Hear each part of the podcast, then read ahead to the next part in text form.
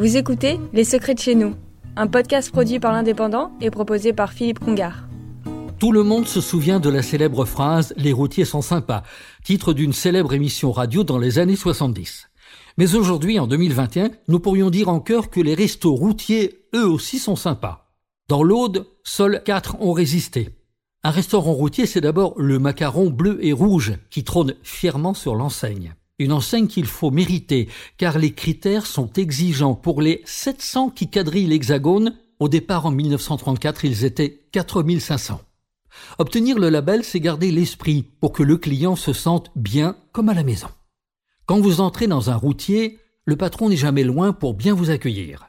Ici, on privilégie les produits frais, la cuisine traditionnelle et familiale. Le prix du menu ne doit jamais dépasser les 15 euros. Le chauffeur routier doit pouvoir prendre une douche et le parking doit être grand. Pour être un restaurant routier, c'est aussi ne pas compter ses heures d'ouverture. Par exemple, à Fitou, le relais Saint-Roch est ouvert de 6 heures à minuit, sauf le week-end. Quant à la question du prix dans les restos routiers, beaucoup s'interrogent. Comment tenir avec des prix si compétitifs? La réponse est simple et éternelle. Les patrons sont de redoutables négociateurs et le chiffre se fait sur la quantité des clients accueillis. Aujourd'hui, ils ont leur place dans la gastronomie française. Ils savent innover et leurs clients apprécient. Le soir, chez les routiers, des soirées à thème sont organisées. Dans l'Aude, quatre restos routiers sont sur les deux grands axes du département.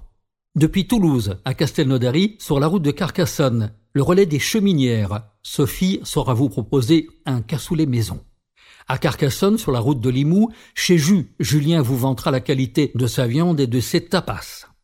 À Sigean, sur la route de Perpignan, au relais Porte des Corbières, Karine et Cyril sont fiers du cassoulet, des magrets, de la paella et des tortillas.